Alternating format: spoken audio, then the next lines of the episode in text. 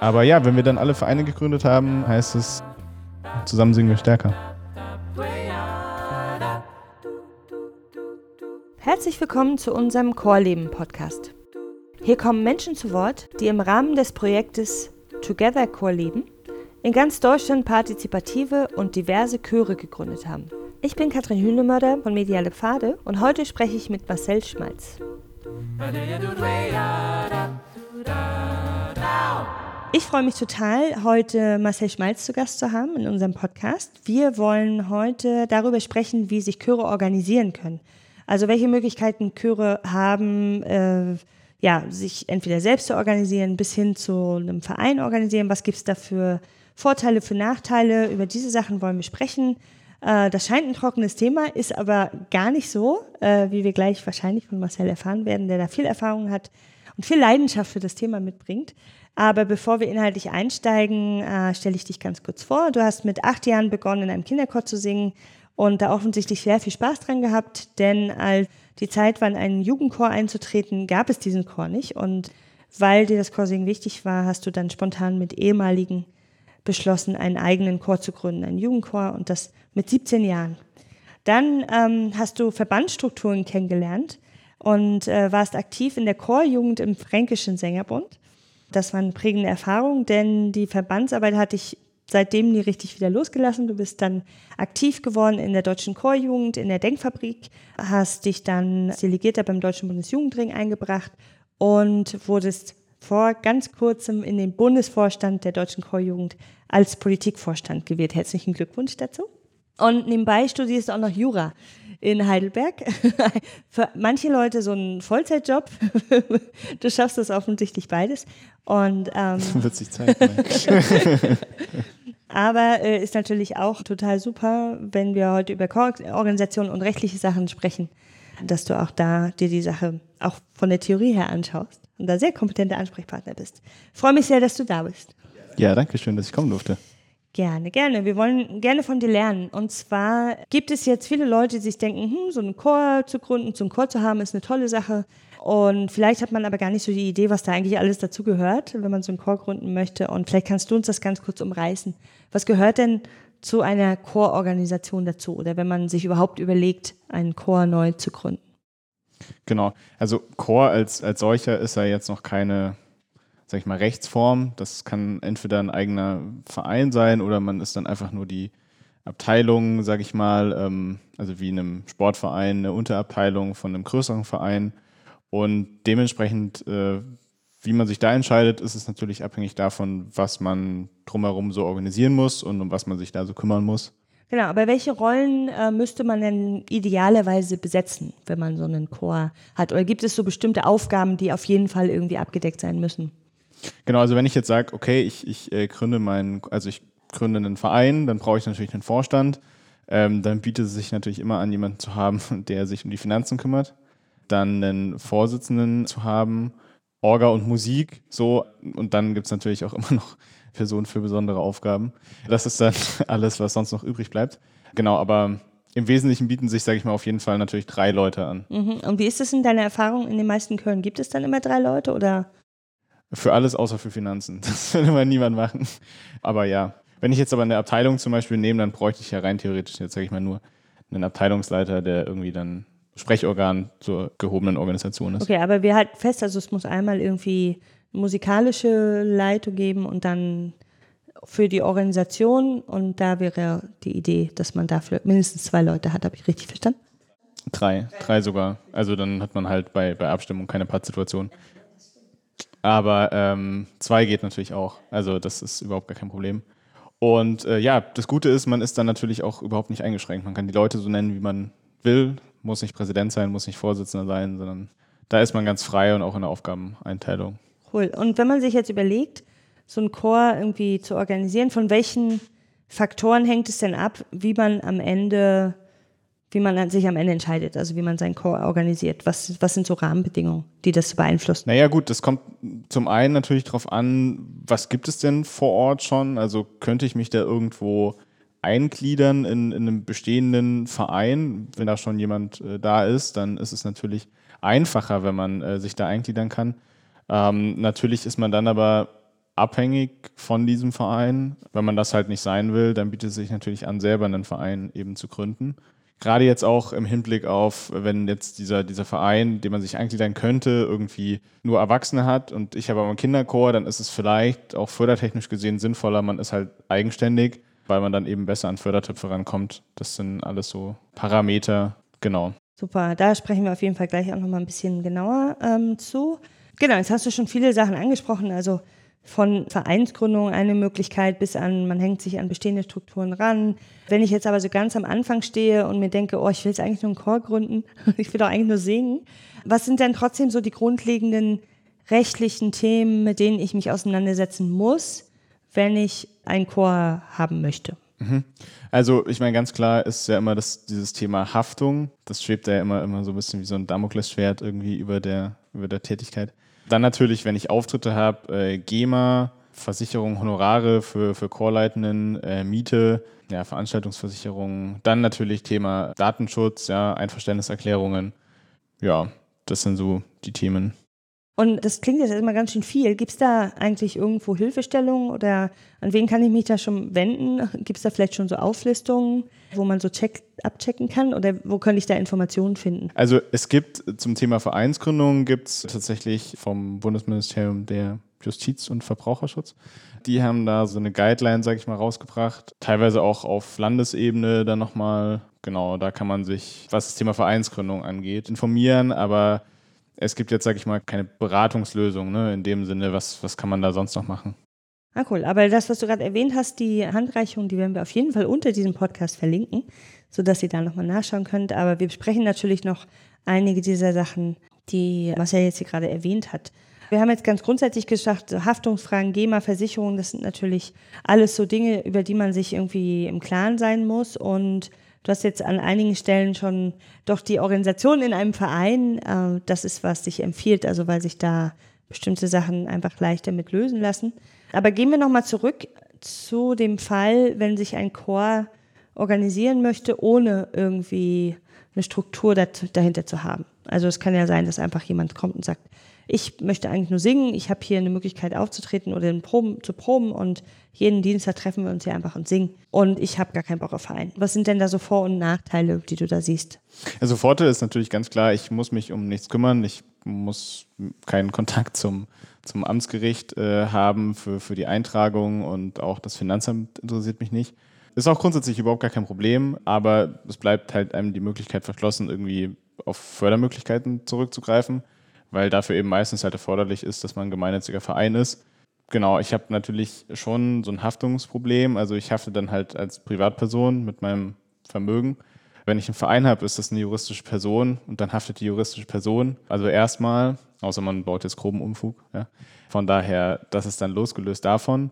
Das Gute ist natürlich, ich kann auch erstmal so anfangen und kann dann irgendwann sagen, okay, jetzt gründen wir halt einen Verein, weil jetzt wollen wir Auftritte machen, etc. Deswegen, man, man muss ja nicht Verein sein, um loslegen zu können, sondern man kann loslegen und dann einfach den Verein gründen. Ah, super. Das ist doch schon mal beruhigend. ja. Wahrscheinlich für viele, die uns jetzt zuhören. Ähm, okay, dann hast du vorhin eine zweite Möglichkeit genannt. Und zwar gibt es Fälle, in denen es vielleicht in dem Ort, wo ich aktiv sein möchte, schon bestehende Chorvereine gibt oder Kooperationen beispielsweise, die man eingehen könnte. Was ist denn von so einer Kooperationsgeschichte oder so Andockungen an bestehende Strukturen, was könnten denn da Vor- und Nachteile sein, wenn das jemanden der HörerInnen interessiert? Also Vorteil ist natürlich auch, ich muss mich hier dann um weniger kümmern, beziehungsweise nur um, um die Dinge kümmern. Ähm, also wenn ich jetzt irgendwie musikalisch tätig bin, dann kümmere ich mich halt ums Musikalische, aber ich muss mir jetzt keine Gedanken irgendwie machen, wie es mit den Finanzen aussieht, etc. pp. Auf der anderen Seite ist es halt schon so, ich bin in einer starken Abhängigkeit und der Kooperationspartner muss natürlich schon passen, ganz klar. Aber ja, wie gesagt, es gibt natürlich da super äh, Begegnungsmöglichkeiten. Wenn man da irgendwie einen coolen Kooperationspartner hat, ähm, kann man ja auch generationenübergreifend eben äh, was, was machen. Also da ist natürlich Potenzial, ja, aber der Kooperationspartner muss halt eben passen. Und da ist man halt in, einem, in einer starken Abhängigkeit. Okay, aber hört sich auf jeden Fall auch nach einer Möglichkeit an, die man erstmal in Betracht ziehen könnte.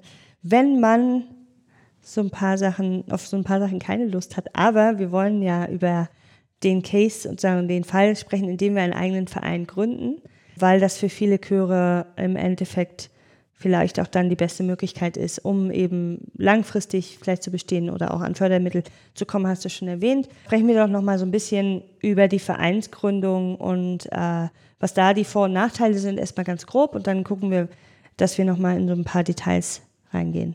Also Vereinsgründung, warum macht es Sinn? Dadurch, dass Chor als solcher ja noch kein Rechtsperson ist und Fördermöglichkeiten brauchen ja immer irgendwie einen Ansprechpartner, das geht ja nicht auf Privatpersonen, dann habe ich halt eben mit der juristischen Person, die ich dann durch die Vereinsgründung habe, habe ich für den Förderer eben diese, diesen Ansprechpartner oder diesen Förderpartner. Und dann ganz klar natürlich Haftung. Es haftet halt der Verein als juristische Person und erst dann gegebenenfalls halt der Vorsitzende oder der Vorstand halt äh, als, als Organ des Vereins.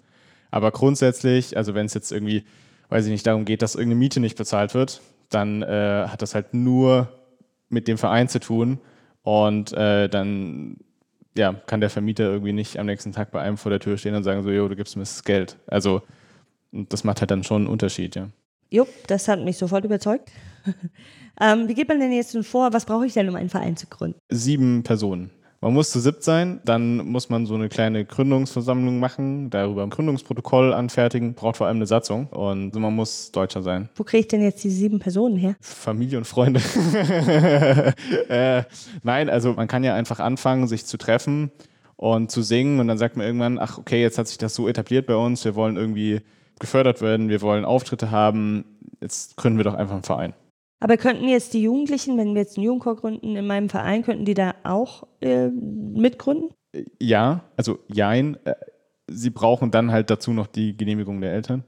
Aber das war jetzt bei dem Projekt zum Beispiel ähm, auch so, dass wir dann die einfach eingeholt haben und dann ist das kein Problem.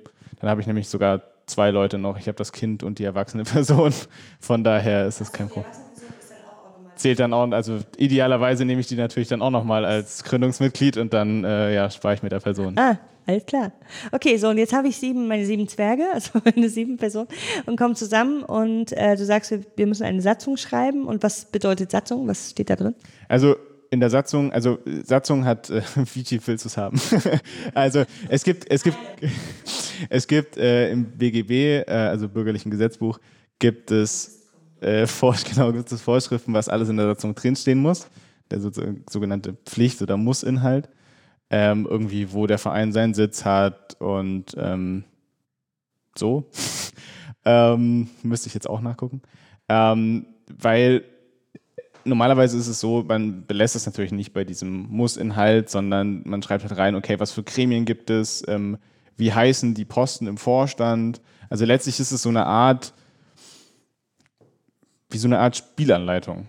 So, wenn man das so ausdrücken will, wo einfach Regeln festgehalten sind. Ähm, genau. Und letztlich schert sich auch das Amtsgericht nur darum, die gucken jetzt nur, ähm, sind diese Pflichtangaben drin. Die wollen jetzt nicht wissen, irgendwie, wie, ja, wie, wie man da sonst, was man sich da sonst für Regelungen auferlegt. Da ist man vollkommen frei. Ähm, genau. Letztlich geht es einfach nur darum, dass jedes Mitglied weiß, ähm, ja, was sind die Spielregeln, was für Gremien gibt es, wann werden Sachen verschickt, ja, welche Beteiligungsmöglichkeiten gibt es, ja, Mitgliederversammlung und so. Ah ja, okay.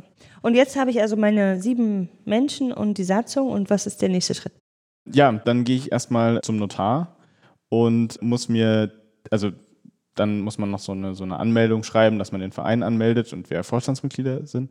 Und äh, da muss ich dann, diese Anmeldung muss ich dann äh, beim Notar unterschreiben, weil das eine beglaubigte äh, Unterschrift sein muss. Dann geht das ans, ans Amtsgericht, beziehungsweise also Vereinsregister und das ist aber beim Amtsgericht angesiedelt. Ähm, das kann man auch online praktisch rausfinden, ähm, welches Amtsgericht da zuständig ist. Und das ist praktisch dieser Teil äh, eingetragener Verein.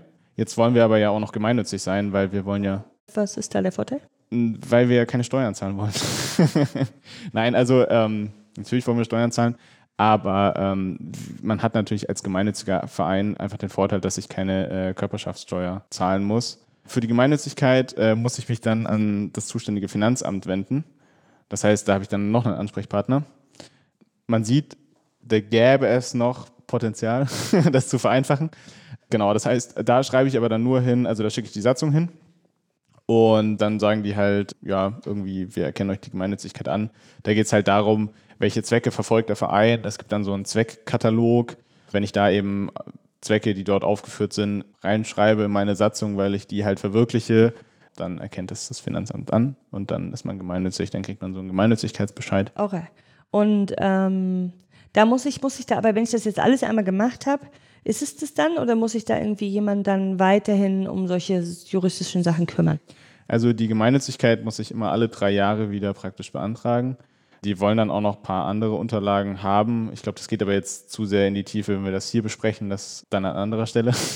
Beim Amtsgericht ist es eben so, da muss ich mich erst wieder mit denen in Verbindung setzen, wenn ich meine Satzung ändere oder wenn sich die Vorstandsmitglieder ändern. Also wenn ich Neuwahlen habe, dann muss ich die anmelden. Also das heißt, die Fälle sind dann doch überschaubar. Ne? Also die lassen mich eigentlich in Ruhe und ähm, ja. Ja, dann lass uns Vereine gründen, weil, weil damit können wir Gelder beantragen, das ist gut. Und äh, man weiß auch, dass es uns gibt, oder? Also es gibt wahrscheinlich irgendwie eine Möglichkeit herauszufinden, was alles Chöre sind, die irgendwie eingetragene Vereine sind. Gibt es sowas? Ja, im Handelsregister findet man auch Vereine und dann kann man gucken, was es so für Vereine in dem Ort gibt. Und jetzt bist du ja am Bundesvorstand der Deutschen Chorjugend. Und da will ich natürlich von dir wissen, was ist denn der große Vorteil, Mitglied in der Deutschen Chorjugend zu sein? Also ganz klar natürlich die Vernetzung, die sich äh, durch die Deutsche Chorjugend bietet, bei gemeinsamen Veranstaltungen, zum Beispiel auch so rein wie Einstieg Chormanagement. Dann diese ganzen GEMA-Haftungsfragen, da kann ich schon mal dicken Haken dran setzen, da brauche ich mich nicht drum kümmern. GEMA ist wichtig, wenn ich Auftritte habe, weil letztlich die GEMA dann dafür sorgt, dass die Künstler, die Songwriter Geld kriegen, die Chorjugend in den Landesverbänden haben Rahmenverträge mit der GEMA und das führt dann letztlich dazu, dass man nichts oder nur einen Bruchteil zahlen muss, was sehr angenehm ist. Und vor allem läuft die Anmeldung zur GEMA und so auch darüber. Das heißt, ich habe nicht noch einen dritten Ansprechpartner. Und natürlich Fördermöglichkeiten. Wir informieren über Fördermöglichkeiten und stehen da auch beratend zur Verfügung und sind Ansprechpartner. Und hast du vielleicht noch, ähm, so als letztes, hast du vielleicht noch so ein paar Tipps für Leute, die Chöre neu gründen wollen, wie sie jetzt diese ganzen Sachen, die sie tun sollen, ein bisschen vereinfacht machen können? Oder vielleicht so ein paar motivierende Worte, dass es sich der Aufwand lohnt, einen Verein zu gründen. Ja, es lohnt sich. Vereinsgründung, das klingt, wie gesagt, echt immer irgendwie sehr, sehr staubig und so, sehr aufwendig. Aber wenn der Stein einmal rollt, dann rollt er. Und von daher, also es ist absolut machbar. Äh, und man muss dafür kein ausgebildeter Jurist sein. Weil, wie gesagt, Deutsche Chorjugend und auch die Landesverbände haben da einfach mittlerweile Expertise drin. Und wenn man da einfach Fragen hat, dann äh, kann man da einfach fragen, ähm, wenn man da irgendwie weiß ich nicht, nochmal will, dass jemand über die Satzung drüber guckt. Satzung gibt es ja auch Muster im, im, Internet. Es gibt, wie gesagt, die Handreichungen zur Gründung von einem Verein. Ja, und wie gesagt, ähm, Vereine gründen, äh, you can do it. You can do it. Cool. Ja, vielen Dank. Ich äh, habe viel gelernt über Vereinsgründung. Aber ja, wenn wir dann alle Vereine gegründet haben, heißt es, zusammen singen wir stärker. Super Schlusswort. Vielen Dank, dass du da warst. Ja, schön, dass ich kommen durfte.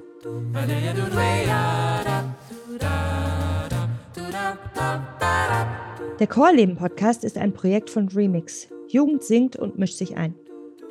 Remix ist ein Kooperationsprojekt der deutschen Chorjugend mit Mediale Pfade und hat das Ziel, innerverbandliche Teilhabe durch digitale Methoden zu unterstützen.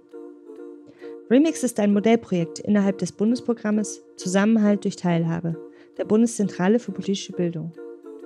Für diesen Podcast haben wir mit GründerInnen aus dem Projekt Together Chor Leben gesprochen, die bundesweit partizipative und diverse Chöre gründen. Das Projekt wird von der Stiftung Deutsche Jugendmarke, der Deutschen Bankstiftung, Aktion Mensch und weiteren Förderern auf kommunaler und Landesebene gefördert.